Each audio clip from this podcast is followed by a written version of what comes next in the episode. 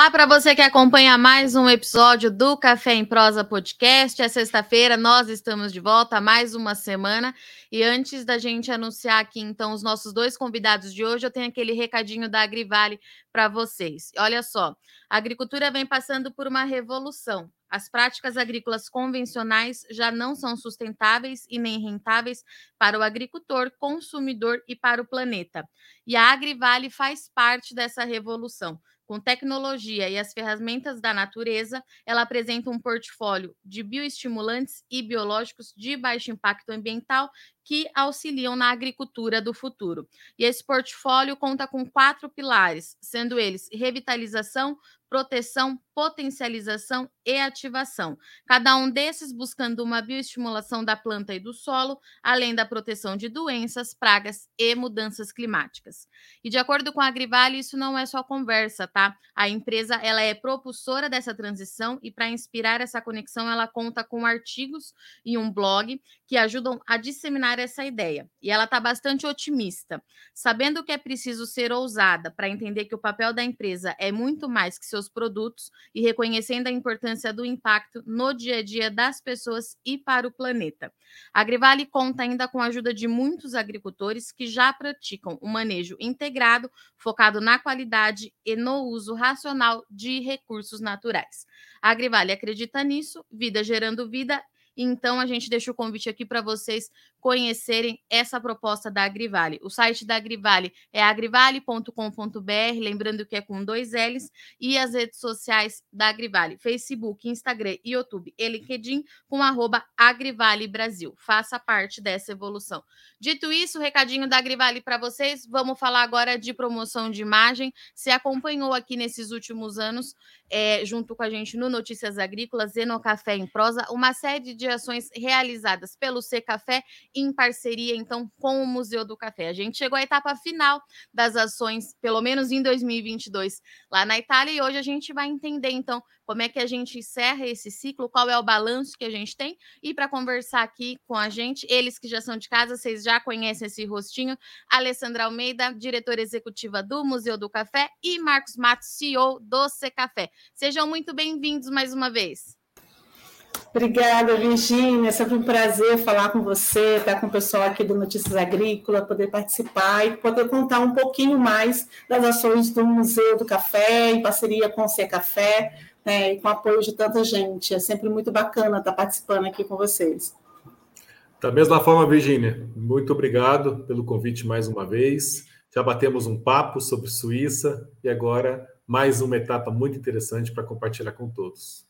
Vamos lá. Ale, eu quero começar esse bate-papo com você, então, para a gente entender, porque foi uma série de ações, então, do museu, essa exposição, ela rodou. Vamos lembrar um pouquinho o histórico dessas ações em parceria com o C Café e onde que vocês foram dessa vez? Como é que foi essa ação por lá? Vamos lá, a gente começou no ano passado, né, justamente em outubro do ano passado, a gente levou a exposição é, A Viagem na Terra do Café pra, na sede da, da, Embaixada do Brasil em Roma, né, numa sede histórica mesmo, né, muito bonita, e a gente ficou com essa exposição por cerca de dois meses na, na sede da Embaixada, e durante esse período nós tivemos várias ativações da exposição. Né, então, a gente fez alguns é, é, participamos de algumas lives, até mesmo com o pessoal da, do Instituto é, Cultural é, Brasil-Itália lá também, e a gente foi fazendo isso. A partir daí, a gente conseguiu um contato com a Academia do Café Expresso em Florença, e nós tivemos, a exposição foi para lá no mês de março desse ano, e fizemos um grande seminário lá com representantes de várias de vários setores da cadeia, né? Então a gente fez lá é, um, seminário importante, e, e, essa exposição ficou lá por três meses. Né? E agora a exposição foi, né? A gente falou que seria a última itinerância dessa exposição na Itália. Então, a exposição foi para Trieste Expresso, né? Uma feira de café, né? Na, na cidade de Trieste. E, e ficou lá durante três dias. Mas só que durante esse período, nesse intervalo entre uma coisa e outra, nós acabamos firmando uma parceria com a Associação Museu do Café de Trieste, e nós fizemos, então, eles agora responsáveis com a exposição, que está toda em italiano, logicamente, né? Para poder continuar essa itinerância lá. O Museu do Café daqui, ele sai de cena com essa exposição e o, o, essa associação do Museu do Café de Trieste, ela passa agora a ser, a capitanear as, as itinerâncias da exposição. E, Alessandra, qual que é o balanço que você faz? Porque a gente sabe que é um trabalho é, de fato trabalhoso para levar tudo isso para lá. É, tem muito detalhe, muita pesquisa. Qual que é o balanço que você faz um ano depois de tudo isso, né? De vocês percorrerem esses lugares e finalizando agora em Trieste? Então, que na verdade a gente não está finalizando, né? A gente está finalizando só essa exposição, né, Virginia? Ah. Então, assim, eu acho que foi, é uma grande, foi uma grande oportunidade eu acho que é um divisor de águas para o Museu do Café, né? A gente entender que é um nicho, né, para a gente também, a gente ter essa, essas atividades internacionais. Então, esse reposicionamento, né, que a gente buscava a internacionalização, a gente viu agora, né, um ano depois, que é viável isso. A Itália foi foi um, um, um sucesso, né, um case de sucesso. A gente vai continuar na Itália ainda para 2023, e daqui a pouco a gente vai falar um pouco mais sobre isso, o Marcos vai poder me ajudar mas a gente sabe que tem outras, né? A gente já tem também, já está em tratativas com outros países para a gente poder também expandir. Né? Então a gente viu que é sucesso, a gente viu que o museu, que café ele é bem-vindo né? em qualquer lugar. Né? E quando ele vem com uma narrativa, ele fica mais prazeroso, né? Quando a gente mostra que café não é só bebida, né? Café é muito mais do que isso, é uma relação social, né? Então a gente consegue fazer com que as pessoas se identifiquem mais ainda, né, com o café. Então, aquela, aquela é, a gente fala, ah, vamos tomar um cafezinho, é muito mais do que isso, né? Vem, vem para cá, vamos conversar um pouquinho, né? Vamos bater uma prosa aqui, vamos né, discutir alguma coisa. Então, o café, ele está muito relacionado a isso, né? Aos relacionamentos humanos mesmo. Né? E Marcos, passar a bola para você agora, porque você vem aí com esse lado comercial. Você trouxe aqui para gente no nosso último bate-papo é, que a Itália voltou a ter uma presença bastante significativa nas compras do, dos cafés do Brasil. O que, que você viu por lá dessa vez, meu caro? O que, que você traz de novidade? O que, que você sentiu é, por lá enquanto representante aí dos exportadores de café do Brasil? Olá, Virgínia. Bom, para nós, é, entendemos que Trieste, a feira Café Expresso, tem uma abordagem diferente. Né? Nós participamos de várias feiras pela Itália, né? Quando a gente sempre olha com atenção a CIDP em Rimini, estamos de olho em outros é, é, eventos como aqueles que são feitos em Milão. Mas é, em Trieste nos chama a atenção essa influência por ser um ponto logístico, por ser referência para torrefadores, e a ciência é muito forte, universidades, institutos de pesquisa, eh, é também uma, um centro de influência para países nas proximidades, tem o mar Adriático, né?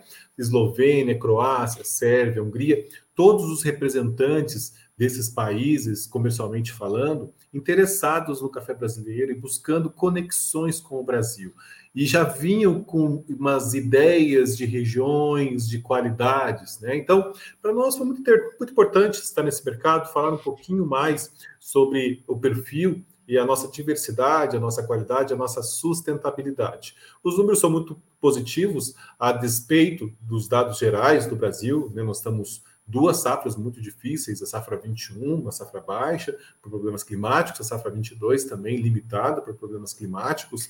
Mesmo assim, a Itália tem demonstrado bons números, né? É a nossa terceira colocada, com cerca de 3 milhões de sacas em 2021, quando a gente olha 22, mostrou um crescimento tanto em volume de cafés importados, nós crescemos 17%, mas também nos cafés diferenciados, que são aqueles que têm uma agregação de valor, e o Brasil é aquele que mais repassa o preço FOB exportação ao produtor. Então, se é um mercado que está crescente e é um mercado que também está crescente em termos de qualidade e de sustentabilidade, isso é renda nas regiões produtoras. E essa foi a abordagem, tanto para os futuros clientes, quanto para aqueles que se dispuseram a ouvir as nossas palestras, porque nós fizemos, o Museu do Café fez uma belíssima palestra pela Alessandra, nós falamos dos projetos sociais, ambientais, a nossa sustentabilidade, tudo aquilo, balanço de carbono que nós estamos, as temáticas que estamos envolvidos e que estamos preparados para esse tempo, esses tempos de ESG. E Marcos, é, puxando um pouco disso que a Alessandra trouxe, de que o café ele é relacionamento, é, e etc e tal, e a gente bate muito nessa tecla aqui no Café em Prosa, você acha que a cada visita que vocês fazem, a cada parada né, que essa exposição faz, a gente consegue aproximar mais as relações comerciais Brasil e Itália? Qual que é o balanço que você faz disso um ano depois? Eu faço um balanço muito, é, eu acho interessante, porque nós estamos em vários países. Né? A Itália tem uma particularidade por esse vínculo das imigrações e toda essa atuação do Museu do Café e do Museu da Imigração, trazendo um pouco da nossa cultura, da importância que os próprios italianos que vieram ao Brasil, fizeram, né, geraram tantos negócios, ganharam a vida, construíram né, as, as regiões produtoras, ajudaram, contribuíram para o progresso brasileiro. Então, é esse tipo de relacionamento, que a Alessandra pode falar com muito mais propriedade, é, nos dá mais conectividade com o público. Né? A gente acaba falando de sustentabilidade numa abordagem diferente. Nós estivemos na Espanha com ações de promoção da imagem, na Suíça e na China, e temos até uma novidade para a Copa do Mundo, que a gente precisa de, é, desse tipo de abordagem porque facilita ainda mais. O café brasileiro é bem visto, né? o café brasileiro é aquele produto que men menor rejeição tem, pela proximidade com as pessoas, como foi dito aqui, o lado emocional, o lado afetivo, familiar, entre amigos, tudo isso está muito embutido no café brasileiro. E, e para nós, no, no, no, caso da Itália, a gente sentiu ali uma proximidade, inclusive com públicos que a gente às vezes não dialogaria, que é esse público mais para o lado cultural, a mídia que cobre mais esse lado, não focado exclusivamente para o fluxo do comércio, para o mercado e economia, mas sim cultura, é, o consumidor, o dia a dia das pessoas, esse essa tipo de é, abordagem midiática. Então, tudo isso é, nos beneficia, porque o nosso marketing tem que ser olhar o trade, olhar, a indústria, olhar as cafeterias, essas redes todas, os baristas, mas é o consumidor que nós temos que conquistar o coração no sentido de que um dia ele nos reconheça mais pela nossa sustentabilidade. E Alessandra, eu queria que você falasse um pouquinho dessa sua palestra, então, que você fez por lá. É, e aquela pergunta que eu faço sempre que você vem aqui, né? É, o que, que ainda surpreende é, o pessoal lá fora, né? Quando você leva a nossa história, faz aí toda essa conectividade que tem Brasil e Itália, no que, que eles ainda ficam surpresos quando você apresenta por lá? Vamos lá. A palestra, a gente fez uma palestra apresentando os dois museus. Na verdade, a gente não focou só no Museu do Café, né? até porque tinha essa relação muito forte com a imigração.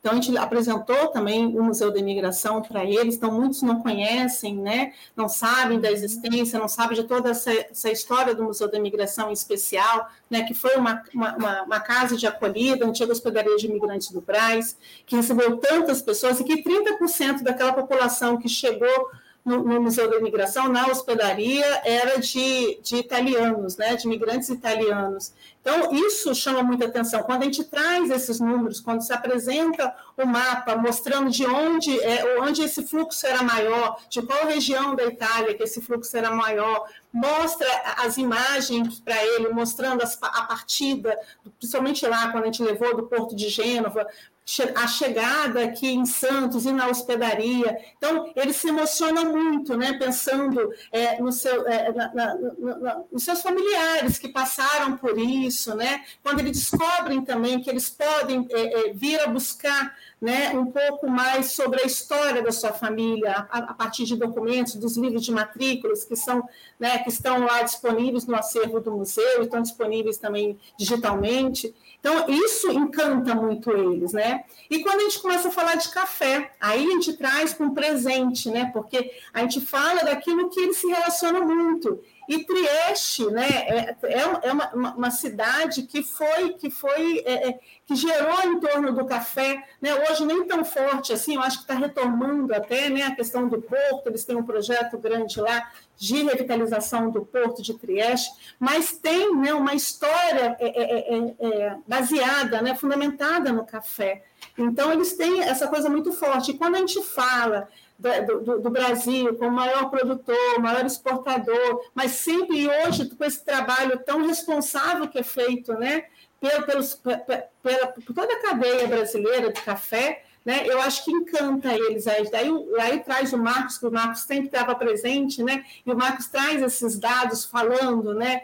É, é, é, é do IDH, falando né, da, da, da, produtividade. Então, ele vai trazendo dados assim muito, muito objetivos para poder demonstrar mesmo né, o quanto a gente tem evoluído, né, o quanto o Brasil é destaque nisso. E Marcos, e nesse mesmo sentido, então, vou aproveitar que a Alessandra já puxou para os dados que você leva é, nas suas apresentações. É, o que, que ainda surpreende o pessoal lá? É, eu te fiz essa pergunta para a Suíça e agora eu te faço essa pergunta no caso da Itália, né? O que, que chama a atenção de todo mundo quando você fala? O que, que eles é, ainda desconheciam? Enfim, o que, que você sentiu por lá dessa vez? Olha, Virginia, realmente o Brasil, nós brasileiros, temos, às vezes, um desconhecimento sobre o nosso próprio país. Então, é previsível que poucas pessoas conheçam o Brasil em detalhes, né? principalmente aqueles que querem ter laços ou uma conexão comercial com o Brasil. Obviamente, é a sede da Ilha Café, que a maior parte do café comprado já é brasileiro, tem uma forte relação, existe um conhecimento tão apurado de Brasil mas nós estamos falando dos consumidores, daqueles outros países bem próximos que participaram, todo aquele fluxo, né? E dos remadores menores, pequenos, coisas desse, desse gênero. Então, o desconhecimento é muito grande. E o que chama atenção, não só na Itália, mas nos outros países, é essa base familiar que é a cafeicultura. É como a Alessandra comentou do IDH, que é o Índice de Desenvolvimento Humano, que mede renda, escolaridade, expectativa de vida. Quando você demonstra que é uma cafeicultura com 265 mil cafeicultores, 72% abaixo de 20 hectares, 78% acessando um crédito rural para agricultura familiar. Portanto, todos se enquadram dentro dos nossos critérios do que é uma agricultura familiar. Com índice de desenvolvimento humano alto, muito alto, comparável com as economias avançadas, é um número fabuloso. Então, você, você bater naquela frase, né, que o consumo, o amplo consumo do mundo, café brasileiro, gera progresso, gera renda nas regiões produtoras, isso tem um, um impacto muito forte, né? Que isso gera progresso. E nós também notamos é, a questão do carbono, que é a grande moeda hoje financeira dos mercados, seja voluntário ou mercado que está em regulamentação no mundo, quando a gente demonstra que o café brasileiro tem um potencial, não vamos dizer que 100% do café brasileiro atinge aqueles parâmetros que nós dissemos no nosso estudo, que com aquelas melhores práticas nós atingimos até 10,5 toneladas de óxido de carbono por hectare ano. Então, nós temos um, um, número que é uma referência, um potencial que a gente pode chegar lá. E outra curiosidade são essas ações concretas de sustentabilidade no ambiente tropical, um ambiente que realmente sequestra carbono, estabiliza a matéria orgânica, que consegue ter estabilidade no controle de pragas e doenças. E a gente pode sim se adequar a todos os mercados pensando na dinâmica de limite máximo de resíduos para diversas moléculas de agroquímicos. Então, isso se discute internacionalmente, nós também aqui internamente, e nós estamos observando as melhores maneiras de sempre se enquadrar para atender os mais diversos e os mais exigentes mercados do mundo. E agora que a gente já falou é, de toda essa visão que vocês tiveram, eu quero saber as novidades para 2023, Ale, que você já trouxe para a gente aí, que o trabalho continua. É, o que, que vocês estão pretendendo? Quais são os planos? O que, que vem por aí? Então, foram abriu-se foram abrindo várias janelas, né? Conforme a gente foi passando, a gente ficou lá dez dias, eu fiquei mais do que o Marcos. Foram muitas reuniões, né? Então a gente tem grandes grandes probabilidades de fechar parcerias com, com, com, uma grande empresa da indústria para poder estar tá trabalhando aqui na nossa área de formação mesmo, para poder estar tá melhorando o nosso centro de preparação de café aqui em Santos.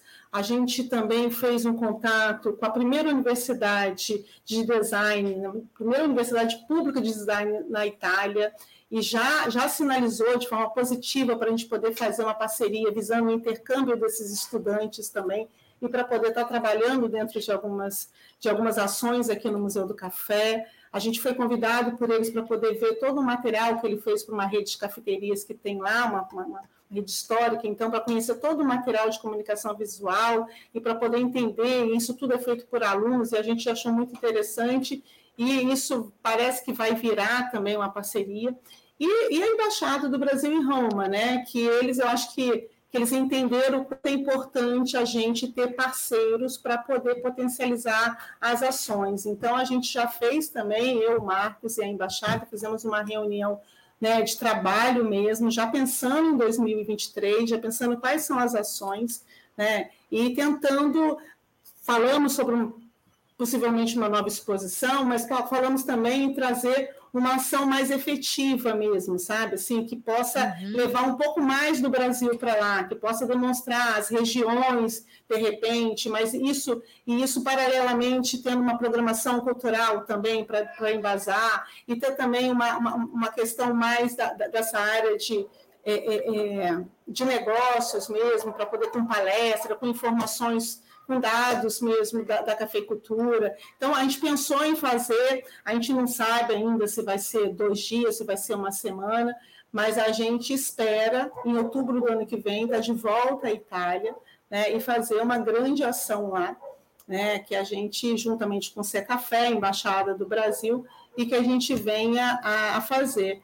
É, isso lá no ano que vem, a gente já está negociando, já vamos fazer uma proposta agora, então a gente já está bem avançado nisso. A gente vai fazer agora uma, uma proposta, mas já no formato que a gente acha que é o ideal, né? e isso dentro da sede é, da, da, embaixada, mas, por outro lado, dentro de uma, uma das principais praças lá de Roma, né? Então que tem, né? Dessa vez, então que da outra vez tava, a gente estava com pandemia, né? Então tinha, uhum. tinha uma restrição de público. Então dessa vez, muito pelo contrário, estava abarrotado de, de turistas. Então a gente acha que pode ser uma ação muito importante e de muita visibilidade para o café para os cafés do Brasil. Em Trieste também vocês é, perceberam mais gente dessa vez, Ali? Percebemos. Dessa vez, assim, ah. foi, foi, é que a, a, feira que nós fomos em Rimini, em março, era uma feira maior, porque ela não era só de café, ela era segmentada. Entendi. Ela tinha sorvete, tinha café, tinha panificação, né? e essa feira agora é uma feira só de café. Então, ela tinha um público maior e as pessoas estavam muito mais à vontade, né, né Virgínia? Então, já estava sem as máscaras, então as pessoas estavam muito mais à vontade lá. Mas, quando, mas Trieste não é um, um circuito tão turístico assim, né? As pessoas não conhecem Sim. tanto, apesar de ser uma cidade encantadora. Mas quando você che... quando a gente chegou em Roma, a gente levou um susto, sabe? Deu quase uma fobia de tanta gente, porque realmente estava. é verdade.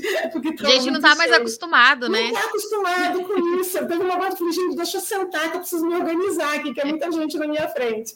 Mas é isso. Então a gente viu que as pessoas é. realmente estão com sede, né? De, de querer visitar, de querer Sim. sair. Então, eles querem, querem tentar recuperar esse tempo perdido da pandemia.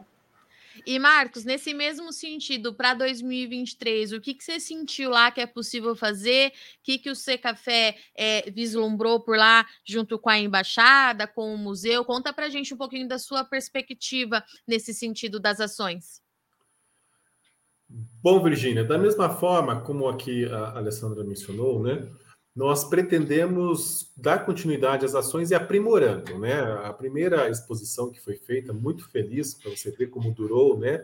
Percorrendo tantas regiões e, e agora olhando já de uma forma mais permanente para Trieste e nessas próximas, como a Alessandra mencionou, com novas temáticas, né? O Brasil tem projetos de águas, o Brasil tem o carbono, né? Nós temos o avanço do registro de metodologias para é, é, impulsionar o mercado de carbono. Quando a gente fala de carbono, a gente sabe que todas as empresas né, de médio porte, grande porte, têm metas para 2025, para 2030, principalmente a indústria torrefadora. Então, nós somos uma solução dentro da cadeia. Então, o que a gente tem que fazer é aprimorar essa comunicação e essas ações de promoção da imagem. É provável que Trieste ela, ela ocorre a cada dois anos, mas a gente pretende estar lá. Temos a própria CID pelo ano que vem, que a gente pode marcar presença com palestras, coisas dessa, dessa natureza. Hoje estamos olhando Milão como um centro muito importante para nós do café também, e Roma, fenomenal. Né? Nós vimos como a embaixada é, se interessa e vê valor para essa parceria e esse tipo de relacionamento só tende a crescer. Os espaços da nossa embaixada são fantásticos, né? A embaixada brasileira é um show à parte, a Piazza Navona é um show à parte. Então a gente tem muitos elementos para fazer grandes ações, né? mostrar mais do Cafés do Brasil. Temos auditório lá dentro para fazer realmente palestras mais com as temáticas que a gente gostaria de explorar mais. Né, levar o nosso café para as pessoas de fato. Né? Então, é, a Itália é, é, um mercado muito importante. Nós temos que são formadores de opinião, é uma vitrine para o café. Então, nós temos que estar lá, marcar presença e, obviamente, fortalecer as ações dos outros países. Né? Nós temos ali uma agenda forte de promoção da imagem e estamos muito ansiosos por dar continuidade, aprimorar, avançar em vários destinos. Falamos de França, Suíça, Espanha. Vamos ter uma ação na Copa do Mundo lá na China com aquela, aquela mesma proposta nossa dos, das quatro regiões, os cafés de quatro regiões, para aquelas redes de cafeteria. Já temos o logo, já temos a arte feita. Então a gente está muito empolgado para fortalecer, fazer essa ação que é muito importante para o café brasileiro. E me, me responde uma coisa: vocês atenderam imprensa de novo lá? Atendemos. Uhum. É, e como é que foi, Ale, da sua parte? Depois eu queria que você respondesse também, Marcos. É, é super bacana, né? A gente, a, eu atendi a imprensa durante a feira, né? Foi só durante a feira que a gente atendeu, acho que duas ou três, eu não me lembro agora, Marcos. A gente fez uma live, tivemos, atendemos também uma, uma, uma TV lá e fizemos também uma uma jornalista no jornal, né, numa mídia impressa. Mas, assim, é, as perguntas são sempre baseadas mesmo, querendo saber mais da atualidade, né? Eles se encantam com com a exposição, eles olham tudo, mas eles é, é que o café é muito importante para eles lá, né? eles uhum. consomem muito, né? E quando a gente leva para eles, a gente fala das influências italianas no modo de beber, né? no modo de preparo, né? De tudo aquilo. Então eles começam a ficar cada vez mais, né? Ter aquele sentimento mais afetivo com a bebida. E, e, e a gente viu que a gente consegue espaço né, que sempre a gente acaba sendo destaque desses, nesses lugares, né, não é nem sem nenhuma modéstia falando aqui, mas é isso, quando a gente chega lá, o Brasil chega dentro de uma feira e olha que tinha é, é, empresas importantes participando, instituições importantes participando, mas a gente acaba sendo protagonista, né? O, o, o, o café do Brasil acaba sendo protagonista, mas não eu, Alessandro Marcos, mas eles querem saber muito mais sobre essa relação, querem saber muito mais sobre a atualidade, sobre essa projeção da cafeicultura, então eles têm muito interesse por isso, né? E para você, Marcos, como é que foi? Da, da mesma forma, Virgínia, e a gente nota também que essa relação entre os museus, o Museu do Café e aquele Museu do Café de Trieste, também rendeu eh, alguma coisa nas mídias impressas, né? Porque é uma cidade muito tradicional, uma cidade que tem lá a sua, a sua maneira, né? Cidade menor, inclusive, em tamanho e população. Então a gente percebe uma, a importância que teve é, algumas formalidades entre o Museu do Café, o Museu do Café de Trieste, imagens, a mídia a, nas nossas lives, tudo isso reforça as nossas mensagens. Às vezes, de imediato, poucos assistem, mas ficam perenes essas ações. Então, volta e meia, a gente já tem aqui, aqui no C Café, já recebido algumas mensagens, interesses. Então, com certeza, de uma forma ou de outra, as pessoas ouviram falar da gente, pessoalmente, em conversas, vendo depois algum vídeo, alguma imagem.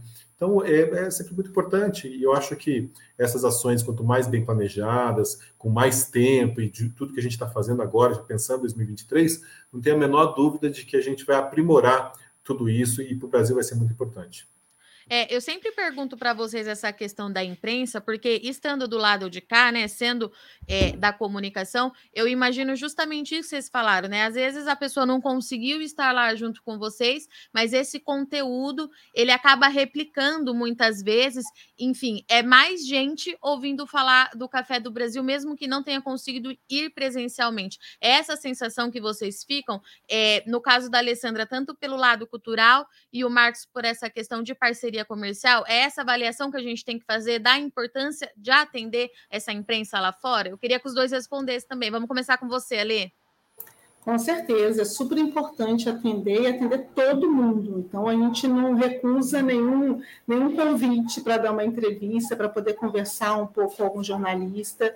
A gente está sempre à disposição. Então, eu falo que a gente fica dez dias fora, mas é um trabalho intenso, né? Porque a gente tem todo, toda essa, essa questão preparatória, mas tem toda uma agenda muito, muito, muito intensa mesmo de compromissos. Aí chega a, a imprensa, que a gente tem que acabar encaixando baixando também, porque a gente sabe o quão importante é a imprensa para dar visibilidade ao, ao, ao trabalho, dar visibilidade para o museu, para o Cé Café, né, para poder falar da, da, da cafeicultura brasileira.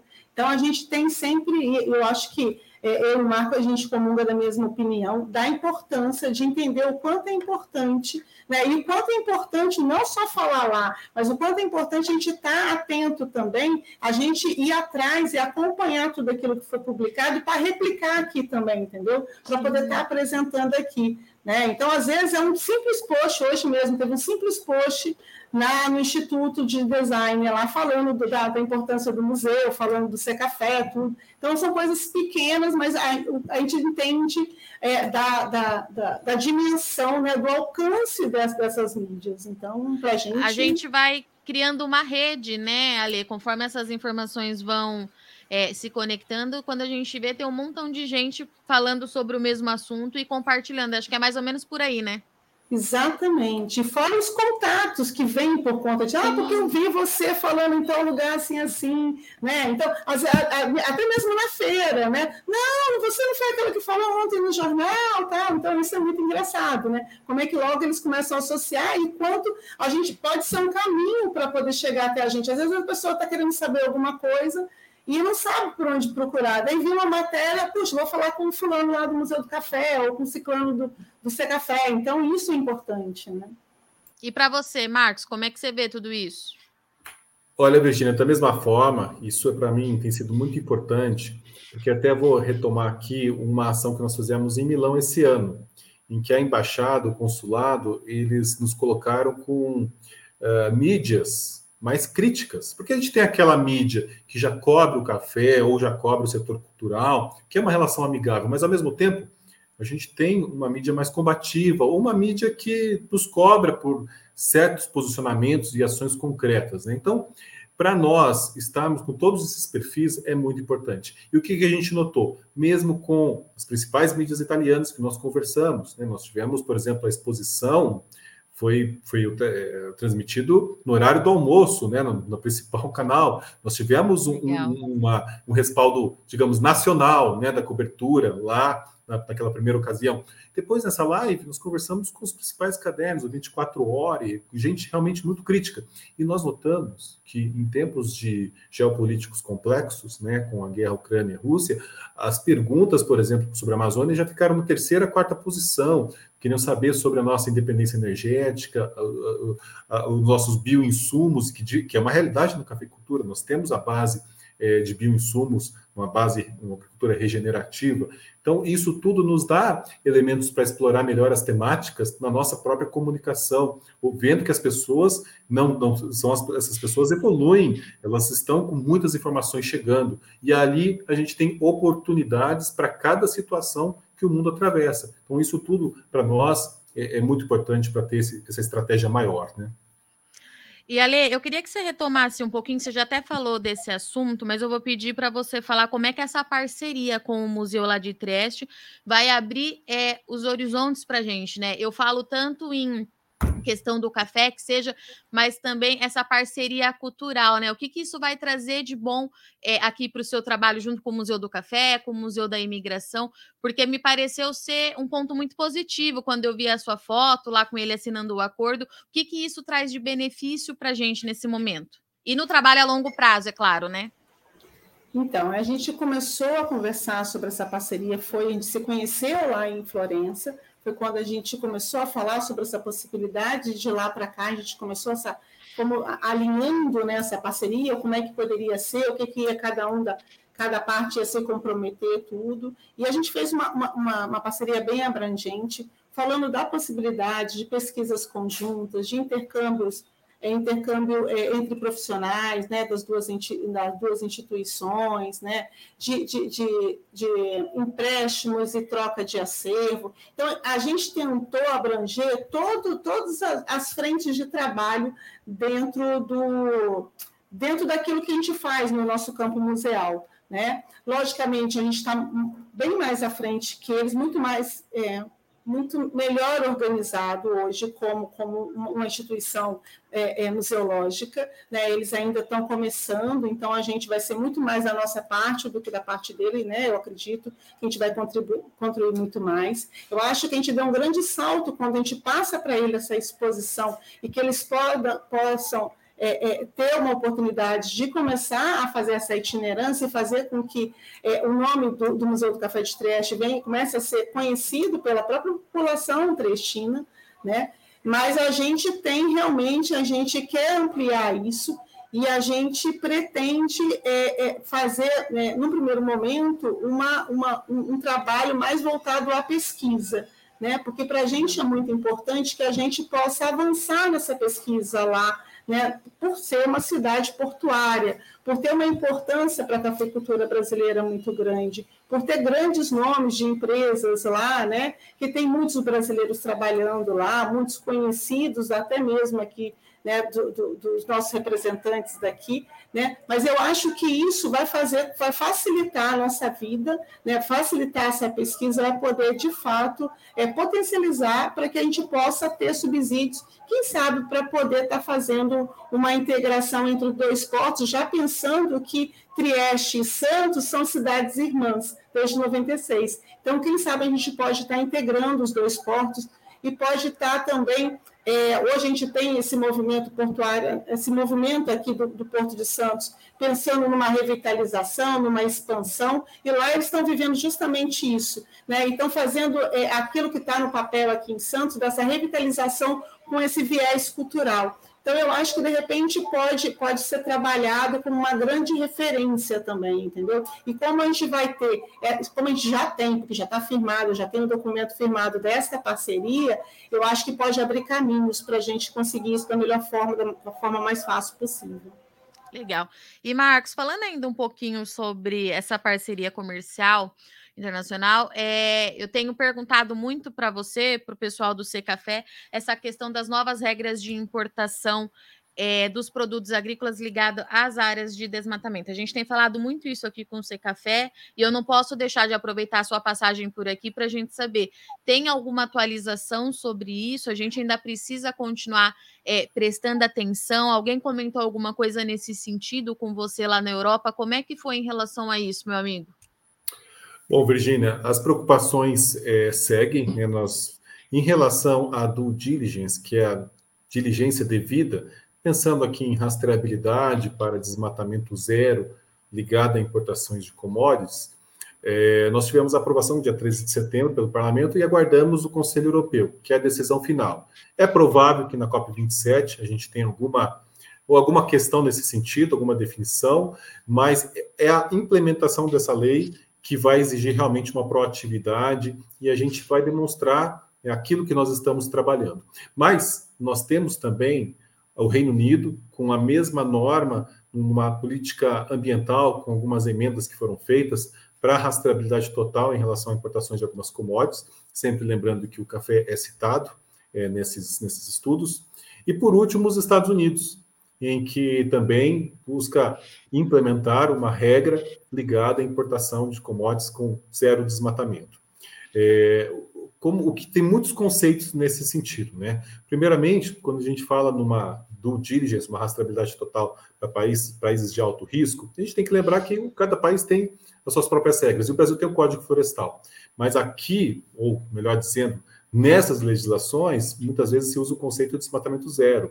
Então, a gente tem alguns deveres de casa, de representação, de demonstração da, do, da, nossa própria lei, mas também a gente tem que aprimorar as nossas estatísticas, separando o que é o desmatamento de uma supressão legal da vegetação, e mesmo o desmatamento, o que é ligado a, eventualmente uma ilegalidade do agro, aquilo que realmente não tem nada a ver com as cadeias do agro, questões de mineração, é, grilagens de terras, coisas que realmente não podem cair na nossa conta de forma alguma. No, do ponto de vista dos Estados Unidos, é, as informações mais recentes mostram que pode ser uma regulação direta do Poder Executivo. E o governo Biden fez uma checagem diretamente com as indústrias sobre a pertinência dessa lei. No caso do café, foi o NCA, né, National Coffee Association, parceira nossa, nós trabalhamos nos grupos de trabalho, temos alinhamento total com eles.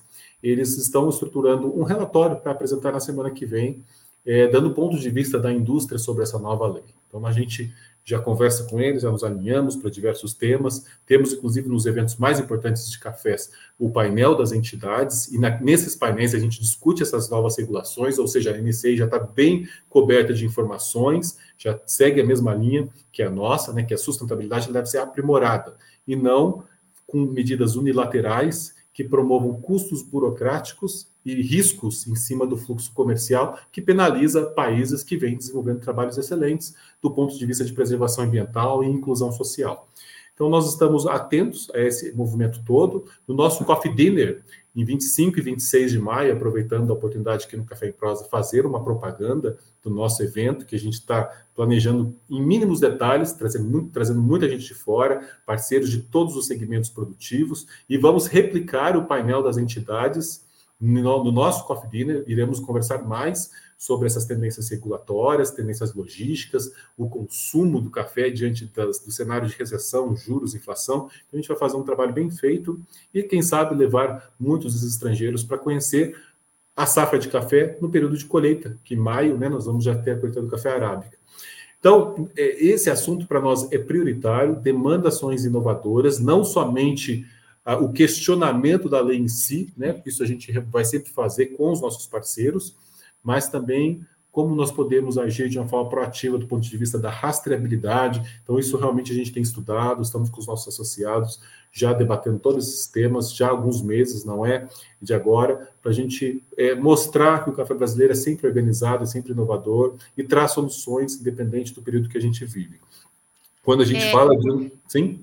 Não, pode concluir, Marcos, pode concluir. Eu só mencionar que a União Europeia é 50% do nosso mercado global, Estados Unidos, 5,9 milhões de sacas, tem uma relevância muito grande, Reino Unido também, juntos são 72% a 73% de todo o nosso mercado. Então você imagina o quanto isso é importante para nós, União Europeia, Reino Unido, Estados Unidos, discutindo regramentos que nos impactam diretamente. Era isso que eu ia te falar, Marcos. A gente está falando da de uma principal destino das nossas exportações, do nosso maior mercado. Você trouxe esse ingrediente novo, então, para essa discussão hoje, falando dos Estados Unidos. E aquela pergunta que eu já te fiz da outra vez, né? É, nós temos com que se preocupar, Marcos, como é que a gente vai comprovar os nossos pontos diante é, dessas questões? E outra coisa, é os Estados Unidos copiando a União Europeia? É isso? Estados Unidos foi depois é, do anúncio da União Europeia? Aparentemente, sim, é uma cópia tá. das legislações, pode haver modificações, mas a princípio, sim. E nós, nós temos com que nos preocupar. É, é, quando a gente olha as tendências da, da, implementação da lei, os países são divididos em riscos de desmatamento, alto, médio e baixo. Uhum. Para o café, os próprios documentos da União Europeia não listam o Brasil como alto risco, mas a gente carrega outro risco, que é o risco Amazônia, risco de outras cadeias produtivas, que aí sim o Brasil é risco alto do desmatamento. E nós estamos falando de um índice nacional. Então, quando essa legislação começou a ser estudada e o último relatório aprovado pelo parlamento, ela coloca riscos na cadeia. Por exemplo, auditorias independentes. Se porventura foi chegou algum container ligado ao desmatamento, e aqui no Brasil a gente tem o desmatamento legal, que é uma, um outro elemento de risco, se isso existir, a, o container é apreendido. Você não pode nem eles transmitirem para outro país e vender para outro mercado.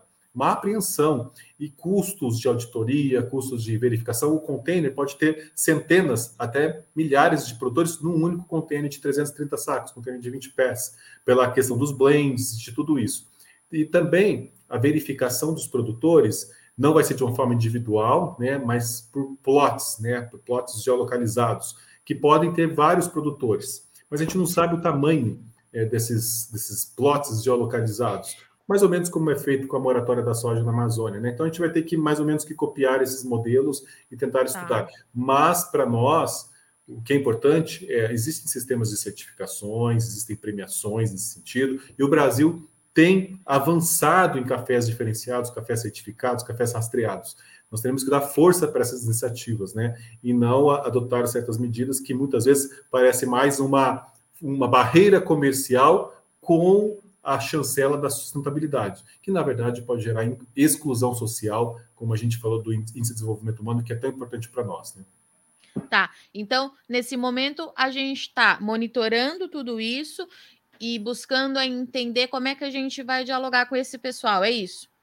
Isso, nós montamos ah. um grupo de trabalho, as principais organizações de café. Secafé, European Coffee Federation, Swiss Coffee Trade Association, MCA dos Estados Unidos, nós temos a Specialty Coffee do Reino Unido, junto nesse grupo. A Sinter Café da Costa Rica passou a fazer parte desse grupo. Estaremos todos agora na Costa Rica. No dia 8 de novembro já estarei lá novamente. Temos um painel das entidades. O Secafé vai ter voz, vai falar um pouquinho sobre é, a nossa visão nesse cenário todo. Então, para você ver que o contato, a comunicação e as estratégias são permanentes sobre como podemos reagir ou o que esperar frente às novas regulações internacionais para desmatamento zero. Perfeito. Alessandro Marques já falou para a gente que tem mais ação aí para acontecer, mas eu sei que o mês de novembro também vai ser cheio para o Museu do Café. Aliás, o mês de novembro vai ser pegada para todo mundo que trabalha com café. Mas me conta, onde é que vocês vão estar? O que, que a gente pode esperar aí do museu é, nessa, reta, nessa reta final de 2022? Por onde vocês vão passar? Conta para gente, Ale. Então, a gente vai estar participando do Em Café, né? A gente vai estar levando também uma outra exposição falando sobre propagandas antigas de café. Então, quem estiver lá vai poder estar, vai estar, vai poder ver essa exposição, conhecer um pouco mais dessa história sobre a, as propagandas de café. Isso agora já no Café. Depois a gente vai para a SIC, né? Semana Internacional do Café. A gente faz lá durante o café da manhã da IWCA o lançamento de uma exposição virtual, 10 anos de WCA, né, isso já vem é, daquele projeto né, antigo, já falando sobre mulheres no café, né, então é um desdobramento desse projeto, que a gente teve um, uma exposição, tivemos um webinário, e agora a gente traz essa instituição, né, o IWCA no Brasil, né, que é tão importante, que é né, composta só de mulheres do café. Então, a gente faz o lançamento dessa exposição no café da manhã, no dia 18, lá dentro da SIC. É, é um ano que a gente vai estar finalizando esse ano com um projeto muito grande, que é a nova exposição de longa duração, né? Então, a gente começa esse processo, a gente acredita que é um processo que vai de, de 12 a 18 meses até a gente conseguir executar tudo. Então, a gente está no momento agora de, de início do projeto é, curatorial e dentro daquilo que a gente já conversou, né, Virginia, de tratar não só da história passada, mas falar da história que está sendo escrita hoje, né, de contemplar esse grande momento da cafeicultura, com que as pessoas possam entrar no, no museu e falar, puxa, mas era tão, né, lá em Mila, lá no século XVIII. Não, não é só lá no século XVIII, né? Em 2022, em 2023, a cafeicultura está tá batendo um bolão, aproveitando a Copa do Mundo, está batendo um bolão ainda, né? A cafeicultura brasileira, e a gente tem que mostrar isso para o nosso público, que não é um público pequeno, né? São 350 mil visitantes por ano, né? Presenciais dentro do museu. Então, a gente vai estar, tá, vai ser um processo longo, mas um processo que vai ser feito com muita seriedade, vai ser feito de forma compartilhada com todos os segmentos, conversando com cada um, entendendo que cada, cada segmento acha que é importante para se colocar dentro do museu para poder falar do, da atuação do seu setor. Legal. Gente, cada vez que vocês falam da Copa, eu, aconteceu tanta coisa em 2022 que eu esqueço que a gente tem uma Copa do Mundo ainda para acontecer.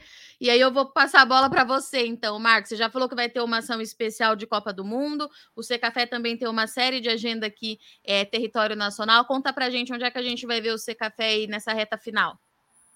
Bom, vou, espero não esquecer de nada, Virginia, mas vamos lá. Nós temos, depois da Costa Rica, já vou direto para a Semana Internacional do Café. Nós temos um painel com nomes muito interessantes, que engloba Vanúzia Nogueira, Carlos Brando, Flávio Borém e Simão Pedro. Eu vou estar nesse painel e a gente vai fazer em duas etapas: umas conquistas dos últimos 10 anos e o que esperar para frente, os grandes desafios para a nossa cadeia produtiva, para o nosso agronegócio café. Então vai ser muito interessante, já no primeiro dia da SIC. Depois disso, nós temos o Encafé da ABIC, e o Café participa de, uma, de um painel com as associações ABIC, ABICS. A gente também vai estar discutindo os desafios daqui para frente, a nossa agenda em tempos ESG.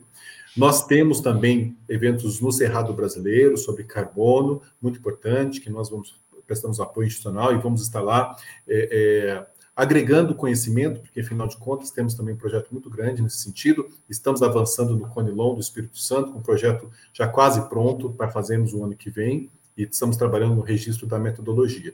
Temos jantar de Varginha, tradicional, do Centro de Comércio de Café de Minas Gerais, temos o jantar de Vitória, que é o Centro de Comércio de Café de Vitória, e nós, o Secafé, temos a nossa assembleia, provavelmente no dia 15 de dezembro, que a gente vai fazer um jantar para os nossos associados, para os nossos conselheiros, e o Secafé passa por eleição, um processo importante no Secafé.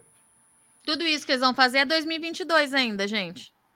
2022 até dia 15, pelo menos, bem, agenda totalmente cheia. Então tá bom. Pessoal, vou liberar vocês. Vocês acabaram de voltar de viagem. Vocês falaram, né, no nosso bate-papo que ir para fora tem um trabalho de antes e durante e tem o depois, porque quando vocês chegam, eu ainda vou pedir para vocês falarem aqui no Notícias Agrícolas. Então, eu tenho a sorte que vocês sempre me atendem. Eu agradeço muito mais uma vez a presença de vocês, a Alessandra, o Marcos, são grandes parceiros aqui do NA. Ale, a gente sempre encerra o nosso bate-papo convidando o pessoal para visitar o Museu do Café, mas vamos convidar o pessoal para visitar o Museu da Imigração também dessa vez. O que, que você acha? Acho ótimo. Vamos lá. Vamos visitar o Museu do Café, vamos acompanhar a gente nas redes sociais, mas vamos conhecer também um pouquinho da história da imigração, né? não a história passada, mas a história contemporânea. Né? A imigração vive um momento difícil no mundo inteiro, tem um fluxo de deslocamento né, muito alto ainda, a gente precisa ter um pouco mais de empatia, de solidariedade. Então, eu queria muito convidar vocês para conhecer o Museu da Imigração, que fica na capital, né, na, na Moca, na rua Visconde de Parnaíba, 1316. Quem não puder estar lá presencialmente, que é um lugar lindo, que vale a pena ser visitado, nos acompanhe nas redes sociais, Museu da Imigracão. E, ou então visite também o site museudemigração.org.br para poder fazer um tour e conhecer virtualmente as nossas dependências. Vale, vale muito a pena, viu, pessoal? Marcos, obrigada, meu amigo. Mais uma vez, a gente se vê aí nas próximas semanas. Você vai falar com Notícias Agrícolas de novo, a Alessandra também. Mas por hora, obrigada aí por achar mais uma brechinha na sua agenda. Você sabe que a casa é do seu café, volte sempre. Muito obrigado. Felicidade é minha estar com você. Temos muitos assuntos. E conte sempre com o Secafé. Secafé é parceiro de todos. Portanto, senhoras e senhores, encerramos aqui mais um episódio do Café em Prosa. É, final de semana, a Alessandra já deixou aqui a dica. Você tem dois passeios que você pode fazer. Tem muita coisa para acontecer no mercado de café. O mercado está de fato uma loucura de cabeça para baixo e tem todas essas ações aí que eles trouxeram para gente. Notícias Agrícolas vai estar na SIC, vai estar também no C Café. Tem especialíssimo da Cochupé para acontecer. Então, 2022 ainda traz bastante emoção para o nosso setor. E você acompanha aqui junto com a gente tudo isso que vai acontecer, tá certo? Antes de eu me despedir vo de vocês, é, vamos para mais um recadinho da Grevale, antes que eu me esqueça. É, inspirar a conexão e promover a transição para sistemas regenerativos. Esse é o propósito da Agrivale. Veja o manifesto completo no site da Agrivale e não deixe de visitar as redes sociais pelo arroba Agrivale Brasil.